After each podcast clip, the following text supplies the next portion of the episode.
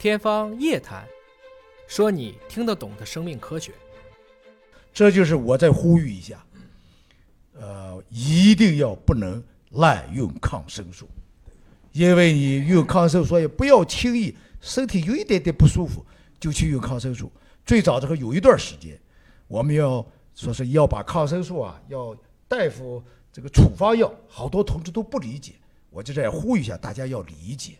这个如果不是在大夫指导下，你就会滥杀无辜，把你个了不起的肠道菌群啊，就给它破坏了。是的这个微生态就破坏了。所以我还想再顺便也呼吁一下这件事情。是的，这个作为一个临床医生，非常支持您的观点。高院士说的太好了。这个对，其实我们这个老百姓有一个特别大的误区，就是说有一些呃嗓子疼啊、咳嗽啊，哎，动不动就吃抗生素。大家翻翻自己家里的药药备箱，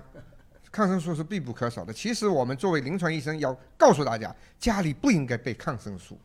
啊，因为好多其实是病毒感染，你吃抗生素没有任何好处，甚至会有坏处。而且，如果说你滥用抗生素，可能会制造出一些超级细菌，对我们临床医生是非常头疼的一个挑战。嗯我也特别想跟着高院士一起呼吁啊，尤其是对孩子们，因为益生菌的最开始的建构主要是发生在六个月到十八个月，这部分是肠道的骨干菌群，益生菌就是你在这个孩子从无菌到有菌的环境最关键的时期。那我们后来发现，原来母乳当中呢有一些物质不是给孩子的，是给菌的，那个东西人吸收不了，但是可以诱导。孩子里面的这些益生菌的生长，包括人类的免疫系统要配合前六个月，让它没免疫系统，便于细菌的一个生长。这当然还是个假说了，但是我们可以理解，也是人类在让步。最重要的一点就是病因不明、没到特别清楚的时候，不要给小孩子乱吃抗生素。很多的这种孤独症，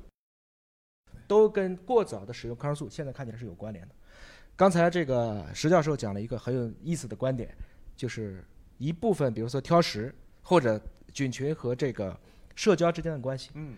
社交其实是一个激素的表现，有一个激素叫催产素，这个激素是一个大家群体，比如说催产素高的人就特别喜欢交朋友，特别喜欢去抱抱，所以在西方呢，催产素高，他这个人就很活跃。啊，